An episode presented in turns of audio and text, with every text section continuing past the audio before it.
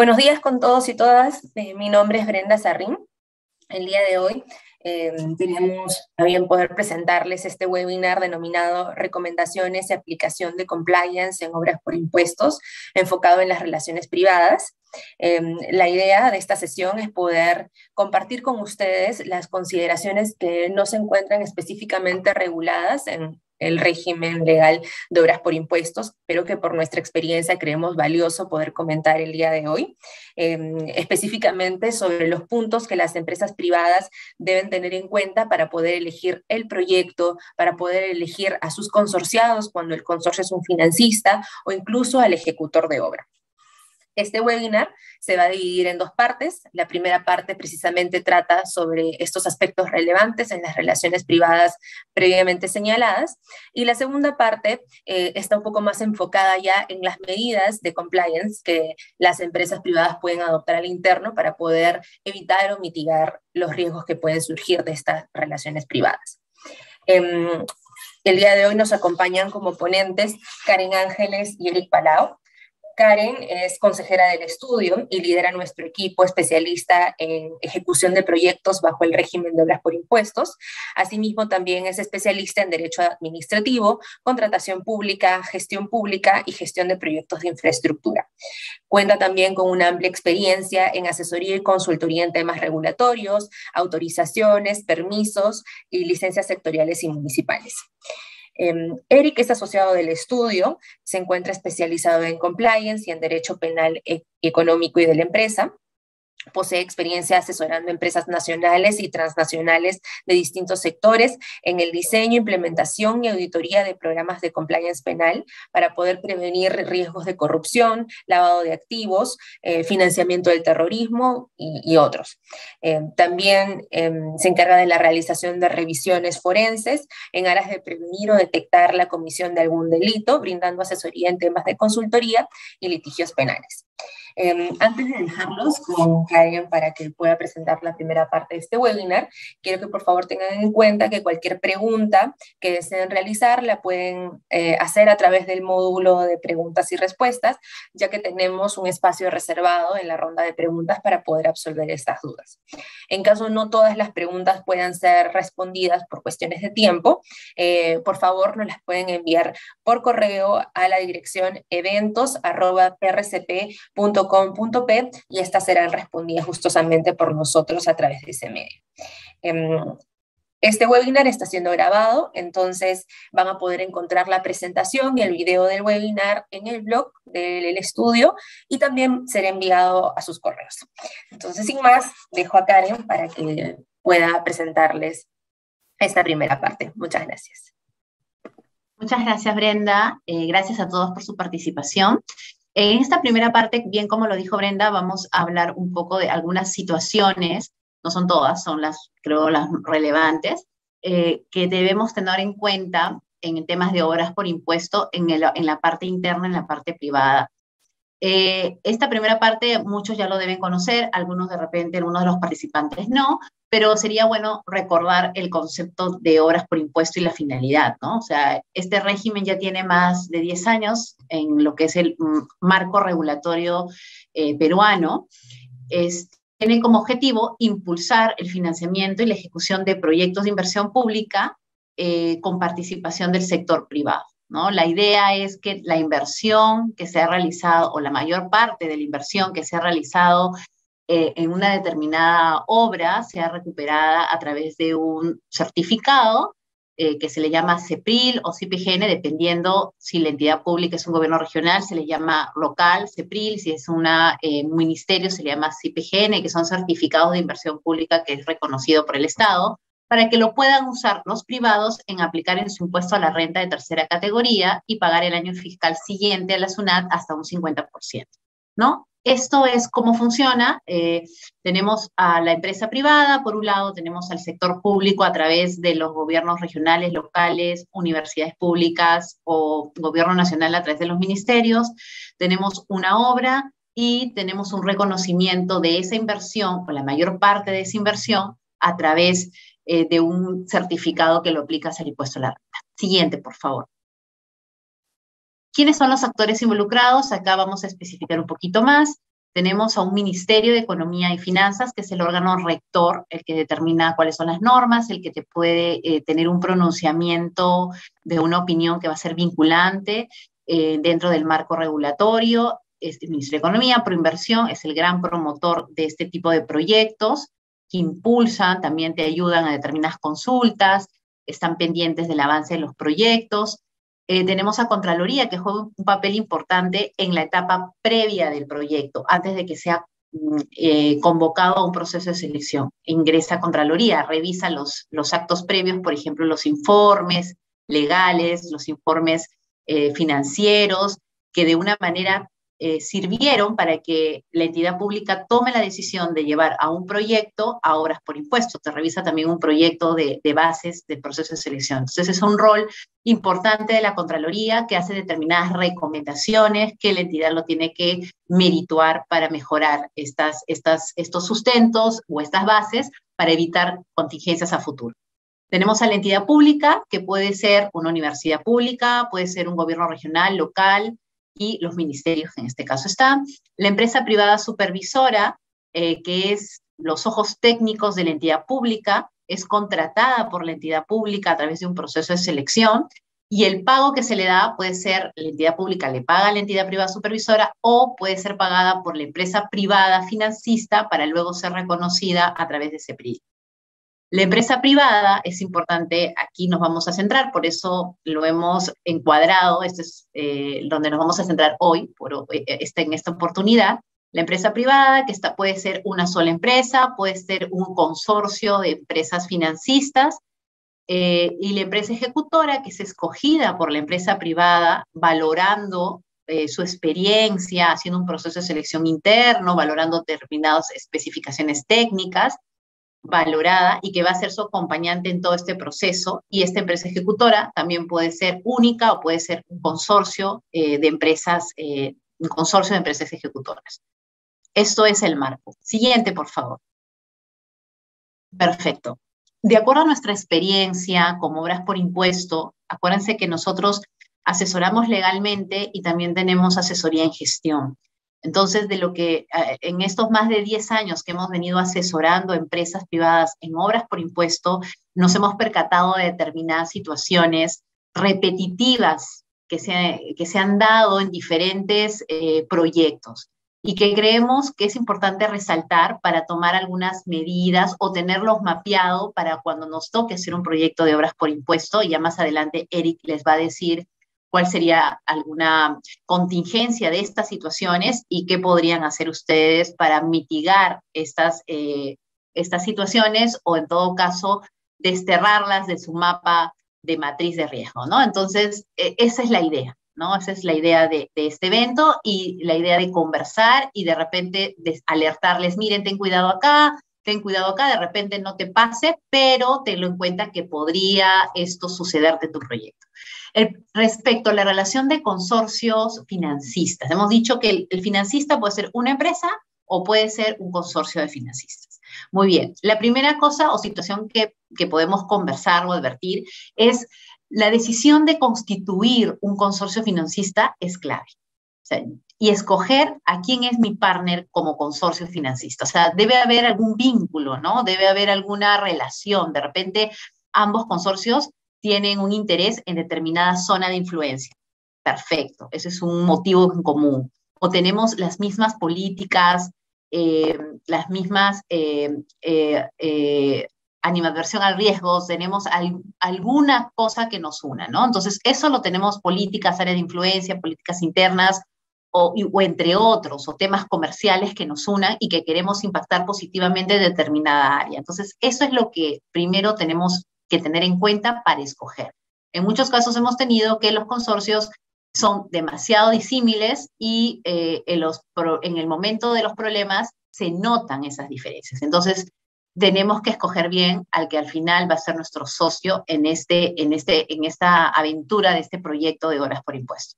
Las reglas del contrato de consorcio deben estar bien claras en tu contrato. Por lo general, y, y eso es lo que hemos visto en la mayoría, es que como hay una cierta relación empresarial, el contrato de consorcio a veces lo hacen demasiado este, general.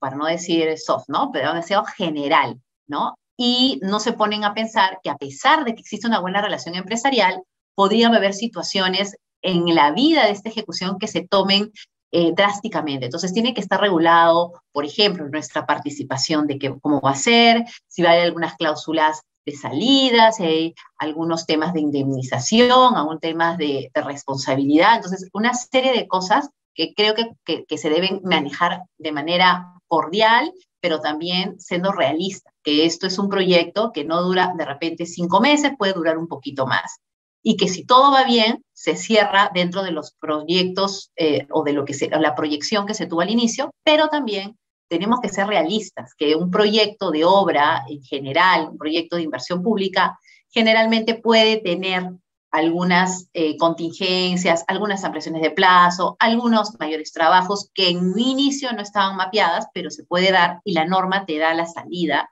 para poder eh, encauzar estas situaciones. Entonces, teniendo en cuenta esto, se tiene, las reglas del consorcio tienen que estar sumamente claras y definidas.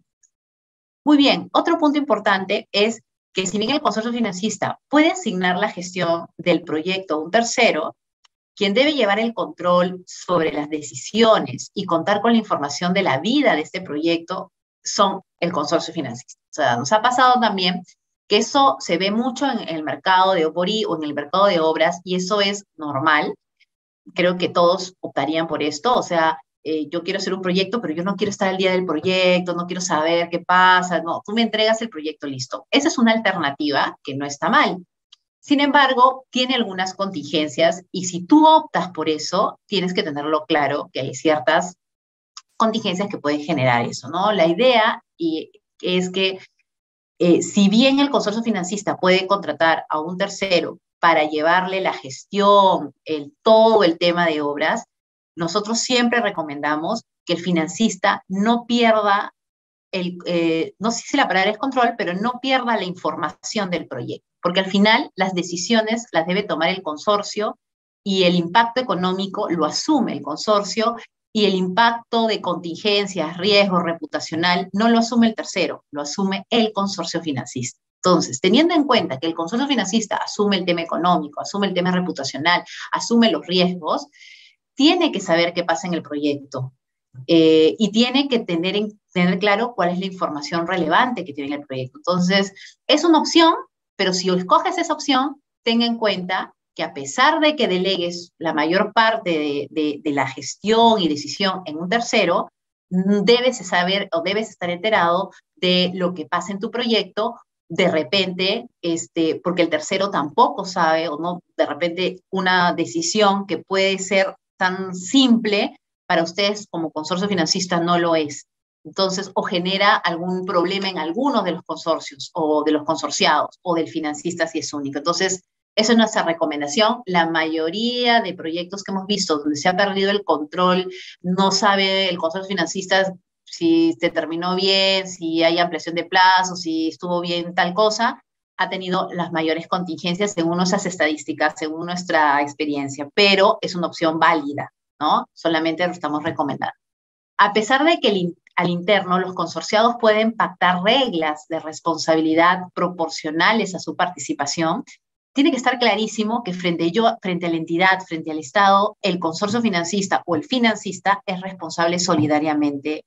Eh, el consorcio financista consorciado es solidariamente responsable del proyecto. Internamente podemos ver participación 50, 40, 60, 70, genial, pero frente a la entidad, ustedes responden solidariamente. Entonces, eso es clarísimo. La modificación, es importante esto, que en algún momento los consorciados en la vida de la, del proyecto, esperemos que no, pero puede pasar, eh, puedan decir, ok, empezamos 50-50, pero, pero al final queremos cambiar el porcentaje. Perfecto, lo pueden hacer, pero no solo entre ustedes, sino esto tiene que pasar, y ahí dice comunicación previa, es aprobación previa de la entidad pública. La entidad tiene que aprobar que las empresas van a modificar su participación. Y una vez que lo aprueben, se hace una adenda al convenio y se hace todos los trámites al contrato de consorcio. Pero sí requiere la aprobación de la entidad pública según el artículo 55 del reglamento de obras por impuestos. Entonces, estos temitas hay que tenerlos en el radar para evitar cualquier contingencia con la entidad. Siguiente, por favor. Respecto a la relación financista-ejecutor. Ya hemos hablado del consorcio financista, ahora del financista ejecutor. ¿Qué tenemos que tener en la mente? Primero, que de manera previa, entendemos, o sea, esto no está regulado, cómo escoges a tu ejecutor, es un tema totalmente privado, ¿no? Previa a la contratación ejecutor, el, el financista debería hacer un análisis de mercado, antecedentes de posibles empresas ejecutoras del proyecto, en atención a su respectivo perfil y expediente técnico. O sea, el financista sabe lo que hay que hacer. Tengo que hacer un hospital, tengo que buscar un ejecutor, no en experiencia en saneamiento, tengo que buscar un ejecutor en experiencia en hospitales. Entonces, el, el, privado, el consorcio, tiene que de una manera tener filtros claros para escoger a un adecuado ejecutor.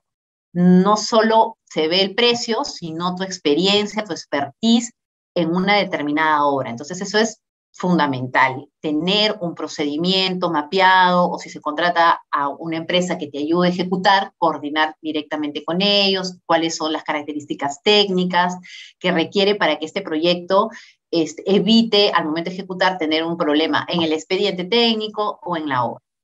Las reglas del contrato de obra deben constituir un espejo al convenio de inversión y las bases del procedimiento de selección. Eh, no obstante, el financista puede incluir otras cláusulas de protección, ¿ok? Pero lo que tengo que decir es, el contrato de obra tiene que contener las obligaciones que tú, financista, te has comprometido frente a la entidad pública y las, y las garantías que correspondan, las resoluciones que correspondan. Eso tiene que estar sí o sí en tu contrato. Pero adicionalmente puedes agregar otros tipos de cláusula que no están en un convenio público, pero lo puedes agregar. Por ejemplo, el tema de anticorrupción, el tema de lavado de activos, el tema de otras penalidades, eh, no sé, otras penalidades adicionales a las que ya regula tu convenio. Em, eso lo tienes que mapear. De acuerdo a, a, tu, a tus propias políticas internas, agregar algunas otras obligaciones. Entonces, eso tiene que estar claro. Primero, recoger lo que dice tu convenio y segundo, el tema de incluir otras cláusulas que de una manera te mitiguen riesgos. Si el ejecutor del convenio es un consorcio, porque ha pasado, también se debe establecer una cláusula expresa, y eso vimos bastantes errores ahí, de responsabilidad solidaria aplicable a los consorciados ejecutores, ¿no? Hemos tenido casos en los cuales en el contrato de obra sí, genial, bien bonito, pero se olvidaron de poner la cláusula donde los consorciados ejecutores son responsables solidariamente y tiene que ser expreso. Entonces, ese es un punto importante que lo tienen que tener mapeado al elaborar su contrato de... En caso sea necesario un cambio de ejecutor, eso pasa, eh, no debería ser común, pero pasa, y es una situación que está regulada en obras por impuesto, te dice el procedimiento. El financista debe procurar contar con la máxima información sobre el estado real del proyecto, que será responsabilidad del nuevo ejecutor. Claro, eso es tener el control y esto va, esto va linkeado con lo que anteriormente dije. O sea, el consorcio se va al ejecutor por X motivo, necesitamos cambiar, ¿dónde está la información?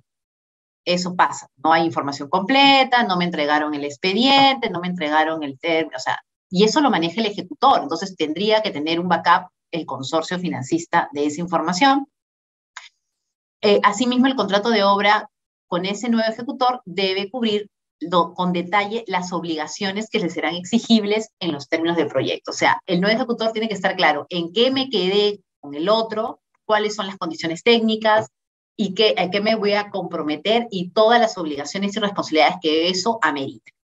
Se debe procurar contar con un supervisor privado que alerte el cumplimiento de la debida ejecución de la obra por parte del ejecutor del proyecto. Asimismo, el consorcio debe asegurar la buena gestión del contrato de obra y cumplimiento de obligaciones con vigencia de garantía, pólizas. Ahora, esta recomendación o esta situación no lo dice la norma, es parte de la experiencia que nosotros hemos visto en otras empresas, en otros financistas, y podemos decirte, esto funciona, esto no funciona, ¿no? Eh, de acuerdo a lo, a lo que nosotros hemos podido ver.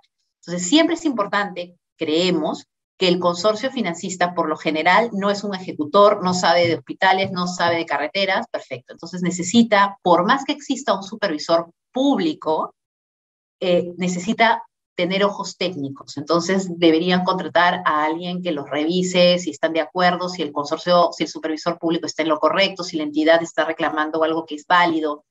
Eh, igual, un gestor, alguien que los ayude a, de una manera, a canalizar esta, eh, esta información técnica en, en pro del proyecto. Entonces, siempre es bueno los que primeramente, los que primero se están iniciando en obras por impuestos, siempre recomendamos eso, que tengan estos tipo de, ojos que los ayuden a dar las alertas cuando deben darse las alertas, ¿no? Y el que el supervisor privado tenga experiencia, que sea proactivo y que tenga experiencia en supervisar el tipo de obra que se está eh, realizando, desarrollando. Eso también es importante. Siguiente, por favor.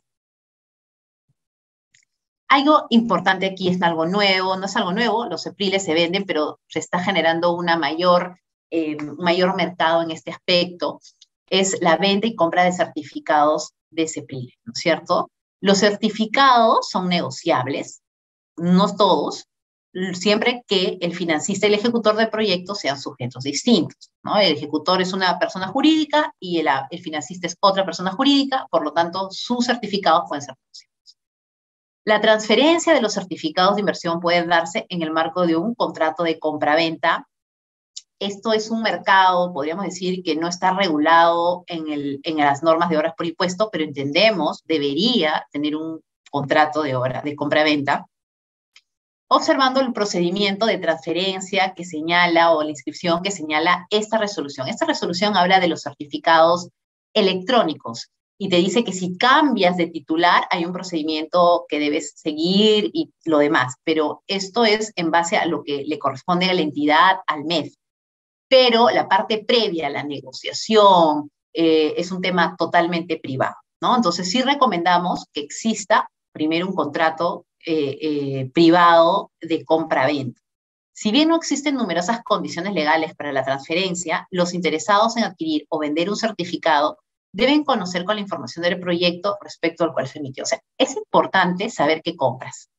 Creo que eh, todo bien, ¿no? O sea, si esto es un, eh, de, dónde proviene, dónde se hizo, etcétera, características de lo que compro. Entonces, es muy probable que en el mercado en el cual estamos ahora no exista una regulación, por lo tanto yo, es un certificado, lo compro y de repente no, no hacen ningún tipo de contrato de compra-venta, pero consideramos como abogados y, como vemos después que pueden haber ciertas contingencias o, o, malos entendidos, es importante tener un proyecto de contrato, pero además revisar el CEPRIL. El CEPRIL es un título valor, podríamos decir, y ese, esto está emitido por el MEF. O sea, no es un no es documento BAMBA, ¿no? Además son electrónicos.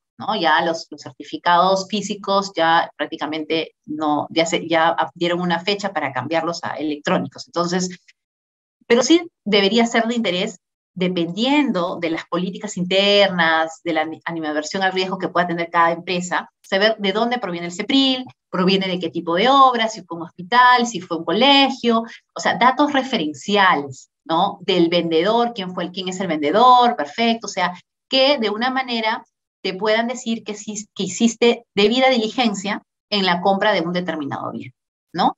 Eso básicamente es lo que vamos a hablar más adelante con Eric, eh, que tiene mucha experiencia en este tema, pero esto de la debida diligencia, eh, que debe estar claro en las empresas privadas, seguramente por sus auditorías internas, debe estar plasmada no solo en, en una retórica, sino en una acción. Y, por ejemplo, en la venta, compra de Cepriles, podría darse, mire, hice mi contrato, averigüe tal. Es importante saber que si de una manera la obra tenía determinados problemas, eh, podría ser, la responsabilidad no es el que compra el CEPRIL, la responsabilidad es de las personas que formaron, de los, de los financistas que formaron parte de ese convenio. Eso no se traslada al CEPRIL, ¿ok? Eso estamos clarísimos. Sin embargo, se tiene que tener creo yo, por un tema de debida diligencia, cierta información de lo que estoy comprando. De manera previa a la transacción, cualquiera de las partes puede encargar la elaboración de un reporte de detalle, es lo que justo estamos diciendo, entre otros, sobre las contingencias, observaciones, de, de dónde proviene este CEPRIL, que le puedan dar de una manera herramientas para escoger determinado CEPRIL para su venta o compra, en ambos casos. ¿no? El que vende también puede pedir alguna eh, alguna información del que vaya a comprar, el comprador del CEPRIL también puede pedir información de, de, dónde proviene el CEPRIL. Entonces, básicamente es eso lo que he querido compartir en esta primera parte. Ya le voy a dar el pase a Eri. Es estas situaciones eh, en, una primera, en una primera vista, ¿no? Eh, de, las cosas que en los privados se pueden generar y que de repente podamos tener, y por qué son relevantes, por qué le tengo que dar el ojo a estas situaciones, por qué le tengo que prestar atención. Eso se lo dirá Eric en estos momentos. Y además, cómo generar una debida diligencia o mecanismos que te permitan a mitigar un poco ese riesgo. Gracias. Te paso, eh, te doy el pase, Eric. Muchas gracias, Karen. Eh, buenos días con todos. Eh, simplemente para recordarles que pueden utilizar el cajón de preguntas y respuestas para dejar sus preguntas, que como comentamos, al final de la presentación eh, vamos a pasar a absolver las mismas. Eh, bueno, en esta segunda parte lo que voy a comentarles es sobre estos riesgos que se pueden dar ¿no? en el proyecto de obras por impuesto, en el relacionamiento, como, comentó Karen, entre la empresa eh, financista, ¿no? que puede ser una sola empresa o puede ser un consorcio. Básicamente nos centraremos en los riesgos que puede haber en el consorcio financista. Veremos también los riesgos que pueden haber en ese relacionamiento ¿no? entre el financista y el ejecutor. Y obviamente también vamos a ver los posibles riesgos que hayan con la emisión de estos certificados de inversión. ¿no? Y este, a continuación, eh, Brenda, no sé si puedes pasar la siguiente lámina. Eh, justamente eh, partiendo de estos riesgos es que vamos a, a pasar a explicar cómo es que eh, el tema del compliance puede justamente ser un mecanismo para prevenir. Eh, y evitar que se materialicen estos riesgos que existen ¿no? en los proyectos de obras por impuesto. Eh, y a modo de introducción, antes de entrar ya al análisis a fondo de los riesgos que puedan haber en los proyectos de obras por impuesto, comentarles que el compliance es, es un término inglés, que en la práctica significa cumplimiento, ¿no? Cumplimiento que es el cumplimiento normativo, el cumplimiento de las normas que deben realizar las empresas. Y este cumplimiento de las normas parte de un análisis de los riesgos que esté asociados a la compañía, ¿no?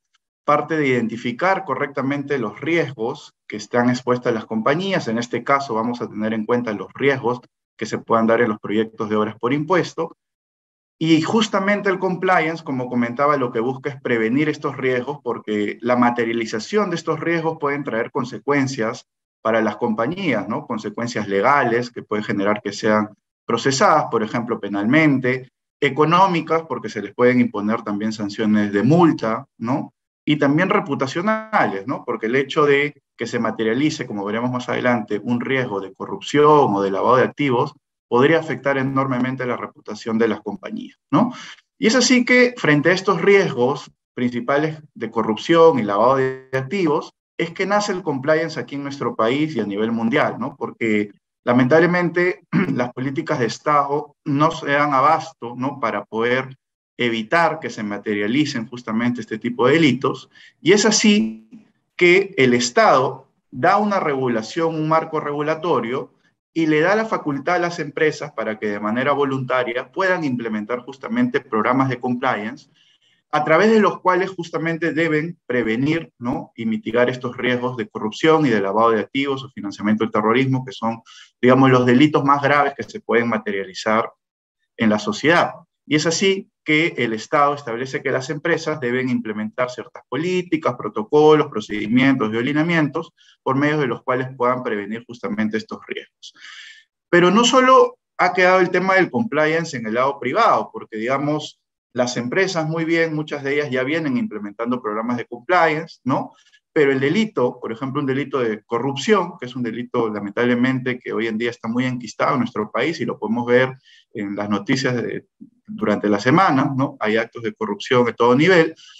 Eh, no basta con que el sector privado, ¿no? Este, establezca sus programas de compliance, porque tenemos del otro lado al funcionario público. Entonces, justamente a raíz de ello es que viene surgiendo, les comento, ¿no? A modo de comentario, viene surgiendo el public compliance, que significa la implementación también de políticas de compliance en el sector público, ¿no? Esto es algo todavía digamos, nuevo, pero ya en el Perú hay algunas entidades estatales, por ejemplo, el Poder Judicial, que ya ha implementado un programa de integridad e incluso lo ha certificado bajo las normas ISO 37001, que es la norma de que certifica los programas de compliance anticorrupción.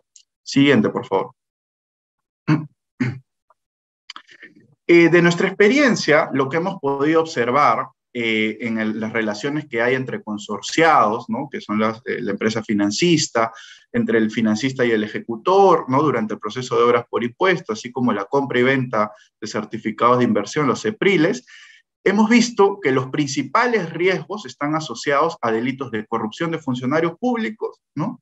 corrupción entre privados y también el delito de lavado de activos.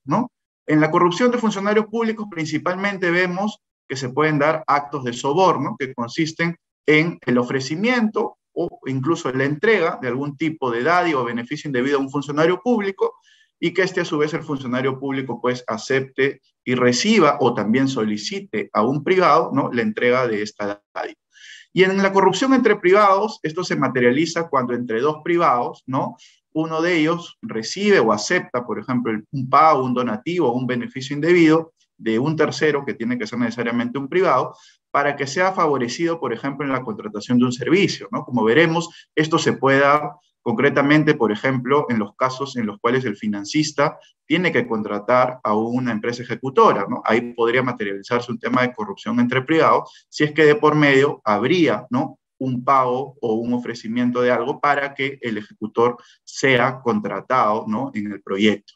Y también vemos que hay un riesgo de lavado de activos, que es principalmente eh, que un activo eh, de un origen ilícito, ¿no? puede ser un origen de un acto de corrupción, ¿no? ingrese ¿no? al sistema económico ¿no? Eh, a través de la, justamente el lavado de, del dinero. ¿no? Eso podemos ver que se podría dar incluso en las relaciones que hay, en estas relaciones dentro del proyecto de obras por impuesto, que justamente a continuación podrían pasar a la siguiente lámina, por favor voy a pasar a explicar cuáles son estos riesgos penales que se podrían materializar. ¿no? En primer lugar, en la relación entre consorciados, entre financistas, un primer riesgo que vemos ¿no? de manera general eh, es que una empresa ¿no? ofrezca o otorgue un soborno a otra para formar parte del consorcio financista. No vale decir, eh, nos centramos en el caso del consorcio, que una de las empresas, para entrar a este consorcio, ¿no?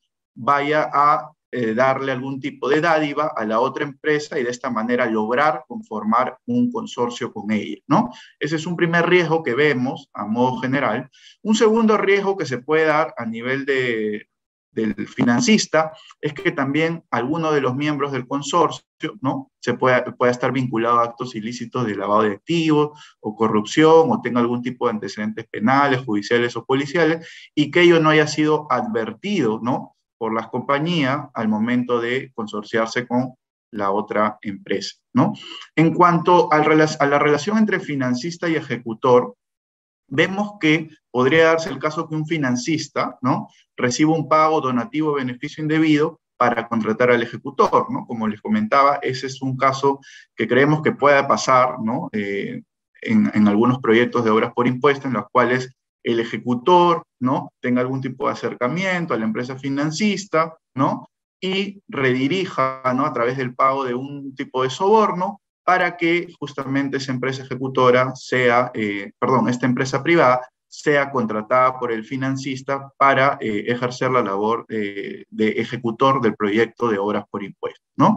Otro riesgo que vemos es que el ejecutor o alguno de sus colaboradores puede haberse investigado, condenado también por un delito de corrupción o tenga algún tipo de antecedentes penales, judiciales o policiales, ¿no? Esto se puede materializar eh, por una falta de vía de diligencia, como veremos más adelante.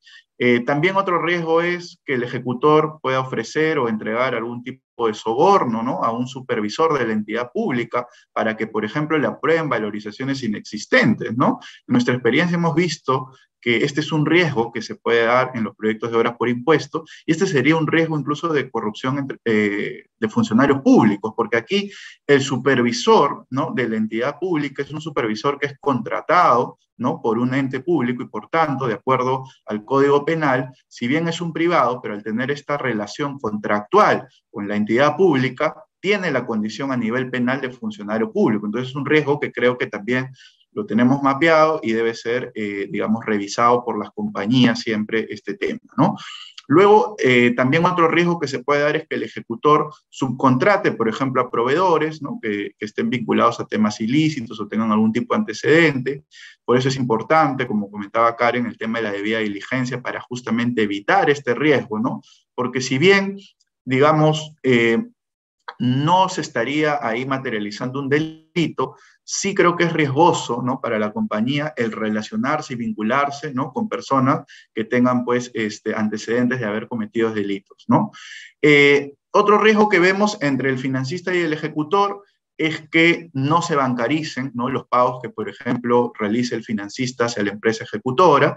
¿no? Ahí puede haber un riesgo de lavado de activos. ¿no? Lo recomendable es que siempre los pagos puedan ser, que no sean en efectivo, sino que sean a través de una, un medio eh, bancario donde intervenga el sistema financiero. ¿no? Siguiente, por favor.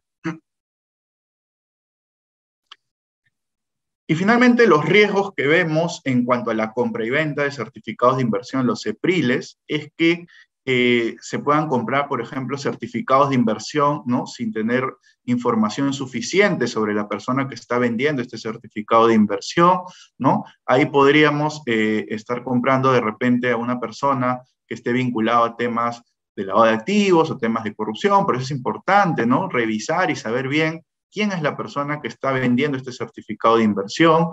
Otro riesgo es que se compren también certificados de inversión de proyectos de obras por impuesto que han sido realizados de manera irregular. ¿no? justamente podría pasar que estén comprando un certificado de inversión de un proyecto que ha estado vinculado claramente, incluso en noticias públicas, a investigaciones penales, ¿no? a temas de corrupción. Entonces, ese es un riesgo que también se tiene que evitar. Otro riesgo que se debe evitar es comprar o vender certificados de inversión a empresas que puedan estar investigadas, procesadas o sentenciadas por actos de corrupción o lavado de activos.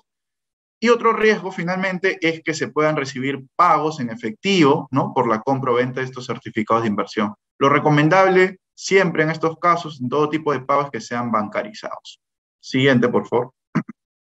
Y bueno, frente a estos riesgos que hemos visto que se pueden dar, ¿no? Son riesgos generales, obviamente, dependiendo del caso en particular, habrán riesgos específicos que ya se tendrán que evaluar. Consideramos que ahí es donde entra a, tallar los programas de compliance. ¿no? Los programas de compliance que deben eh, implementar las compañías para justamente prevenir y mitigar estos riesgos, de nuestra experiencia consideramos que deben reunir principalmente estos elementos, ¿no? En primer lugar, una matriz de riesgos, tener un compliance officer, tener canales de denuncia, tener procedimientos de debida diligencia, tener un código de ética, tener cláusulas contractuales anticorrupción y antilavado y capacitaciones. Ahora les voy a explicar rápidamente cada uno de estos elementos. Siguiente, por favor. En cuanto a la matriz de riesgos, como ya hemos visto, los riesgos que pueden darse en los proyectos de obras por impuesto, en esta matriz se tienen, tienen que estar debidamente identificados, ¿no? Se tienen que identificar todos estos riesgos que hemos visto y riesgos adicionales que puedan surgir.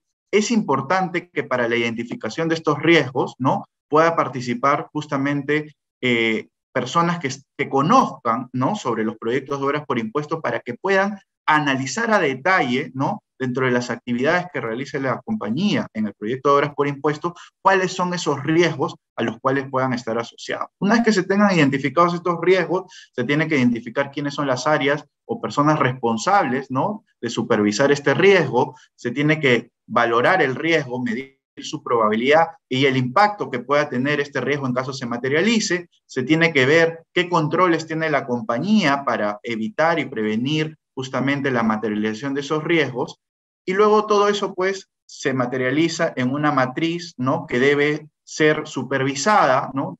Normalmente de manera anual, ¿no? Eh, o dependiendo de los riesgos que, que, salgan de la matriz de riesgos, se pueden establecer una periodicidad diferente, ¿no? Y esta supervisión puede estar a cargo de un área de riesgo o también del compliance officer de la compañía. Siguiente, por favor. Eh, en cuanto al compliance officer, eh, esta, es la, esta es la persona que se encargará ¿no? de supervisar justamente la implementación y funcionamiento del programa de compliance. Es una persona muy importante dentro del sistema de compliance que implemente la compañía.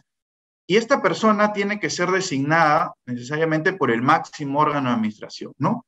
Que puede ser el directorio o, en todo caso, si la compañía no tiene un directorio, podría ser el gerente general, porque los máximos órganos de administración de la compañía son quienes tienen el liderazgo de esta eh, implementación del programa de compliance, pero designan a una persona para que justamente cumpla con este deber de supervisar la implementación y el funcionamiento del programa de compliance. Esta persona además eh, puede brindar asesoría a las personas eh, de la empresa, financista, respecto al programa de compliance que implementen, puede supervisar también y atender incluso eh, las denuncias que puedan llegar por los canales de denuncia que implemente la compañía, tiene que supervisar el cumplimiento de los procedimientos de vía diligencia. Ese es un rol muy importante que debería tener el compliance officer justamente para mitigar los riesgos de obras por impuesto.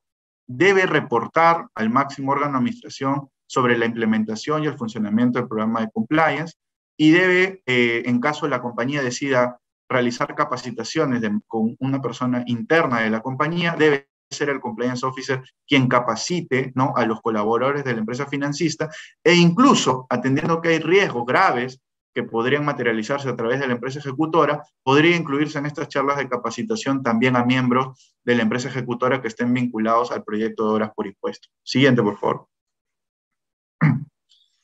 Respecto a los canales de denuncia, este también es un elemento muy importante porque justamente a través de canales de denuncias, que pueden ser correos, buzones telefónicos, intranet o página web, ¿no? Se pueden recibir denuncias y se puede alertar y prevenir cualquier acto ¿no? ilícito que se pueda estar dando en un proyecto de obras por impuesto.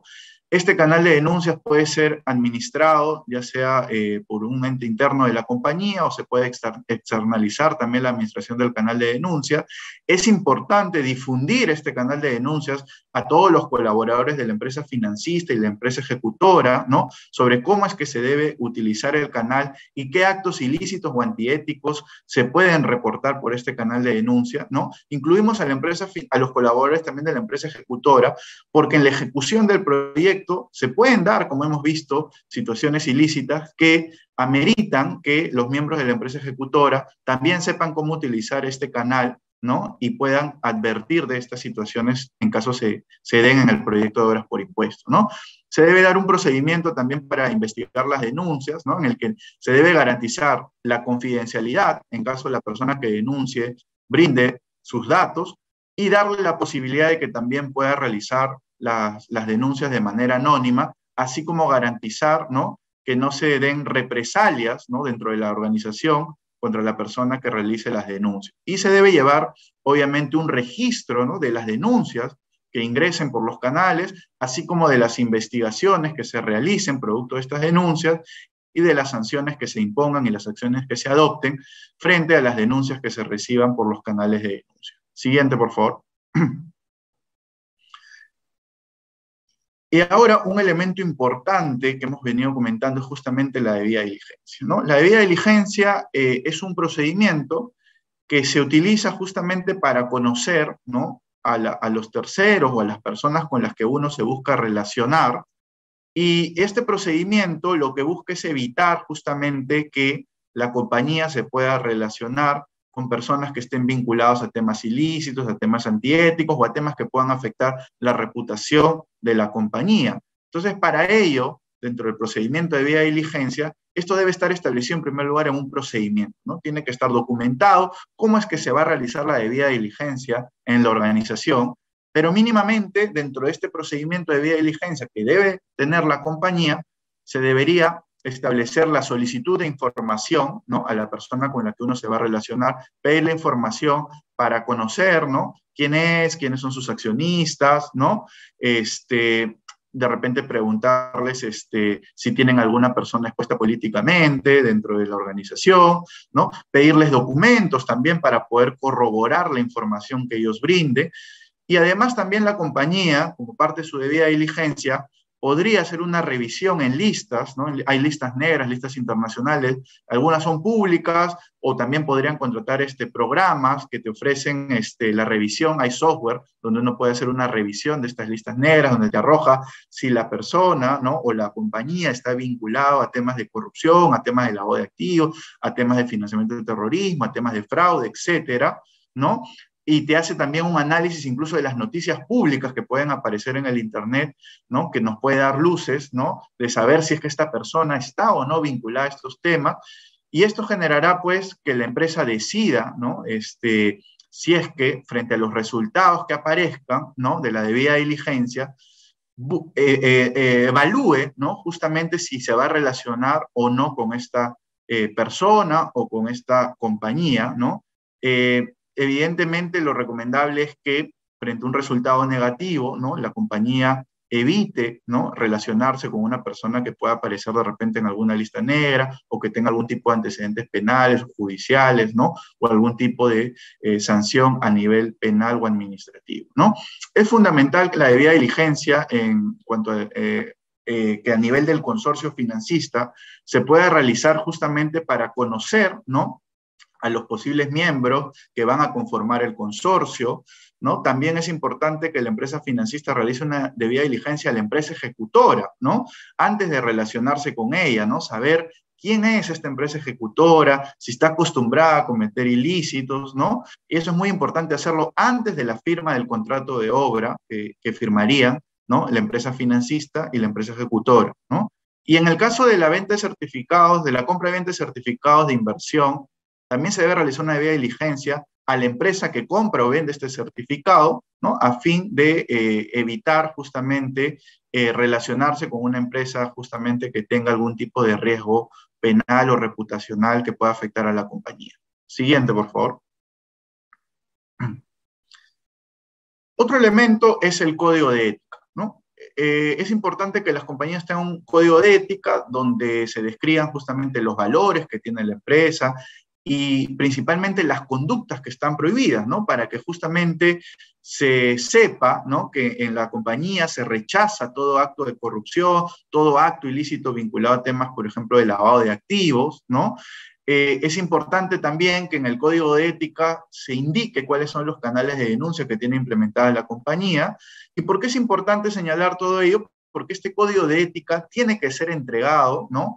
Eh, eh, una copia a todos los colaboradores e incluso a los terceros con los que se relacionan. Por ejemplo, si uno contrata a la empresa ejecutora, debería entregarle un código de ética en el cual la empresa ejecutora firme una constancia de haber recibido el código de ética y que se adhiere ¿no? a, lo, establecido en este código de ética. Eso protege a la empresa porque le estamos comunicando a la empresa ejecutora que la compañía rechaza todo acto de corrupción o todo acto de lavado de activos.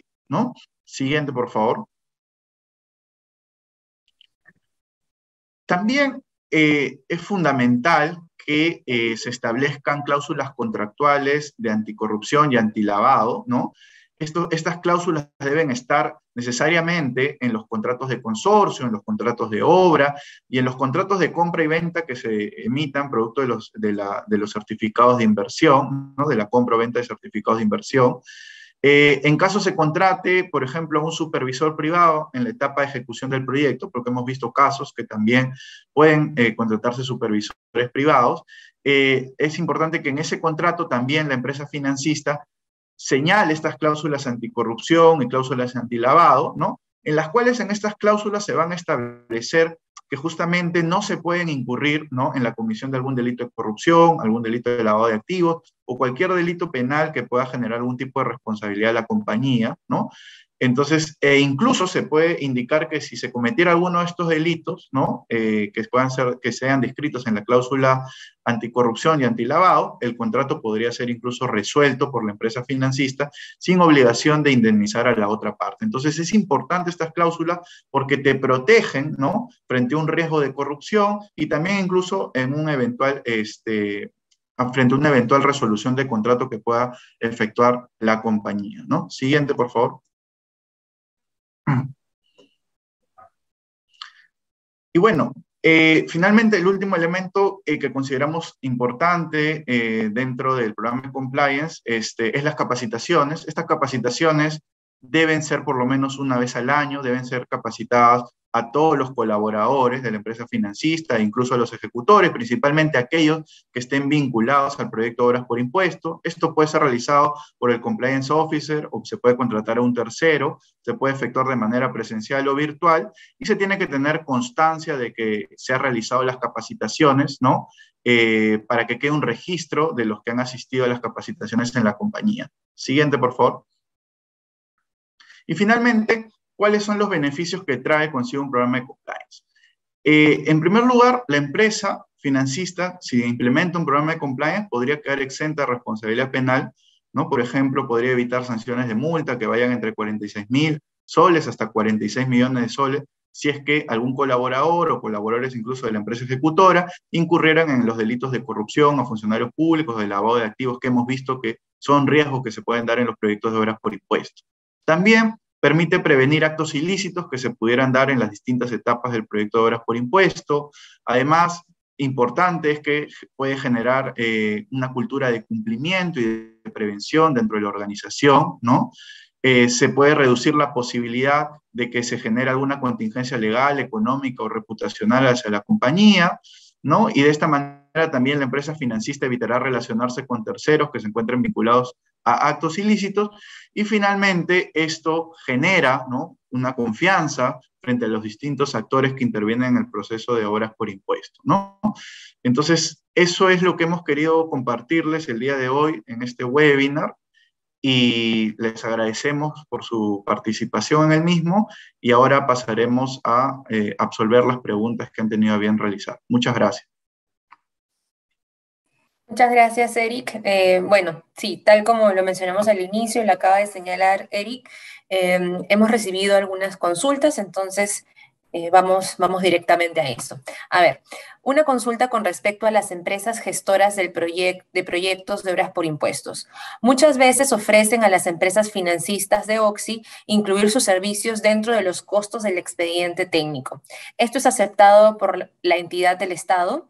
Karen, ¿podrías ayudarnos, por favor, allí con esta consulta? Claro, claro, Brenda, gracias por la pregunta.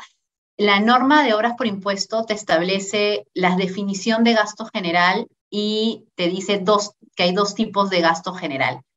Eh, este tema de los eh, gastos de gestión, monitoreo, eh, se le llama administración y, y monitoreo, pueden ser incluidos dentro del proyecto, ¿no? O sea, eh, hay un, determinado porcentaje que lo podrían incluir, tienen que hacer un balance ahí financiero, pero sí hay determinados gastos que pueden ser el tema de la gestión, monitoreo, administración, como lo dice la norma, incluirlo como gasto general del proyecto financiero. O sea, no, no está mal, o sea, está dentro del marco, debidamente, tiene que estar debidamente sustentado y tiene que regirse bajo los parámetros establecidos en la norma. De acuerdo, Karin. Creo que eso también va una a otra consulta que nos hicieron por aquí que dice el costo de la contratación del supervisor privado puede ser recuperado a través del certificado. Claro. Eh, como les decía, la supervisión privada pública puede ser, es contratado por el Estado, pero el costo, algunas entidades no tienen eh, lo suficiente presupuesto para pagar a la supervisión eh, privado, a las empresas, a la empresa privada supervisora pública. Eh, entonces puede la entidad, el financista, pagar, según la norma, este, este costo de la supervisión pública que va a ser reconocido por CEPRILES. De acuerdo. Listo, gracias Karen. Eh, acá tenemos otra consulta. Entiendo que la empresa supervisora de la entidad pública es definida por esta entidad, pero es pagada por la empresa financista. Debemos realizar análisis de IDD ¿Qué trámites se deben aplicar en caso de encontrar problemas? Eric, creo que tú podrías ayudarnos aquí. Eh, sí, aquí eh, la consulta es si a la, a la supervisora ¿no? de la entidad pública se puede realizar una debida diligencia.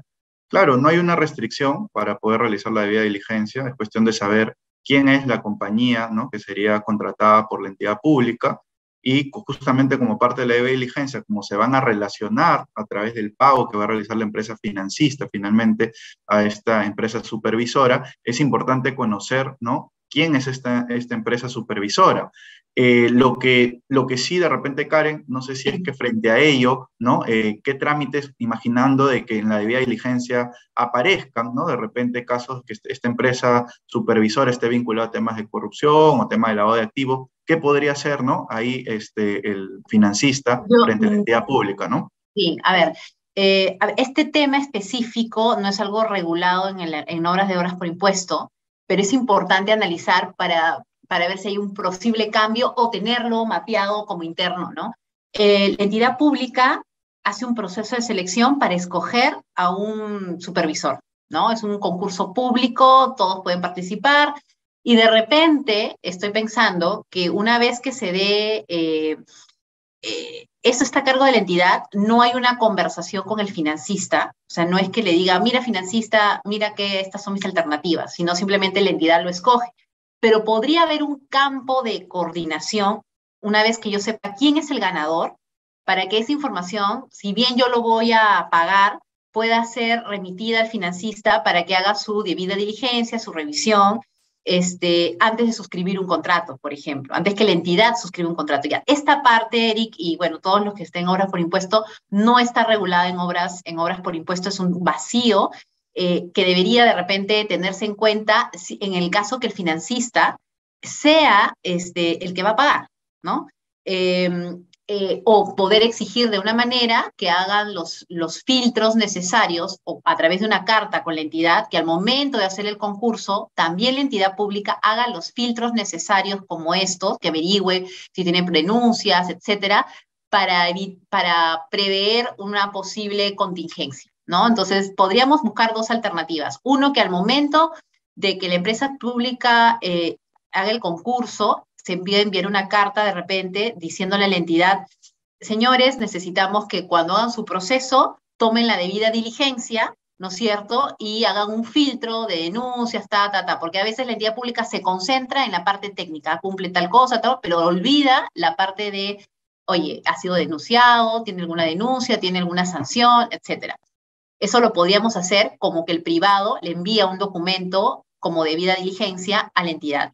Y después podría haber una coordinación. Cuando hayan escogido al supervisor público, decir, este es el que va a firmar el contrato, de repente la entidad privada o la, consorcio privado, el financista, puede dar una, revisión rápida este, de, estas, eh, de, estos filtros, ¿no? Y comunicarlo a la entidad. Listo. Gracias, Karen. Bueno, tenemos un par de preguntitas que de repente podemos responder rápidamente. Este, Eric, ¿el compliance officer debe tener rango de gerente en la compañía?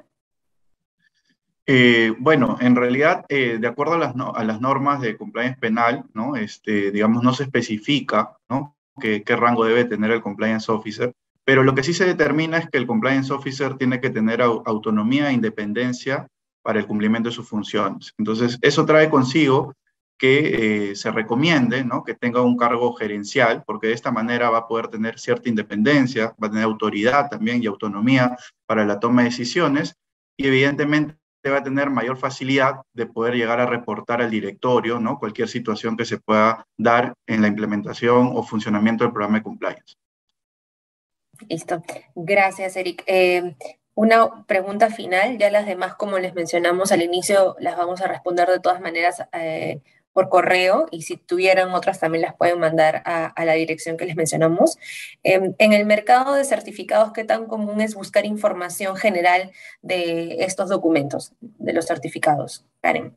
Eh, como les comentábamos en la exposición, entendemos que no, no es tan común, de acuerdo a la información que tenemos que se analice de dónde proviene el certificado, etcétera. Pero como eh, hemos comprendido en esta exposición, hay que tener acciones de debida diligencia y esto sería importante tenerlo mapeado, ¿no? Antes de hacer una compra del bien, eh, saber de dónde proviene, eh, hacer un, tipo de contrato, ver quién es el vendedor, para evitar tener mapeado algunos filtros del concepto de compliance, de debida diligencia que debemos tener como empresa y evitar futuras contingencias. De acuerdo. Listo. Bueno, eso es todo. Este, gracias Karen, gracias Eric, gracias a todos los participantes. Eh, recordarles que el webinar, el video del webinar y la presentación las pueden encontrar en el blog del estudio y también ser enviado a sus correos. Cualquier otra consulta que tuvieran, por favor, le envían a eventos.prcp.com.p. Muchas gracias y buenos días. Gracias, buenos días. Gracias.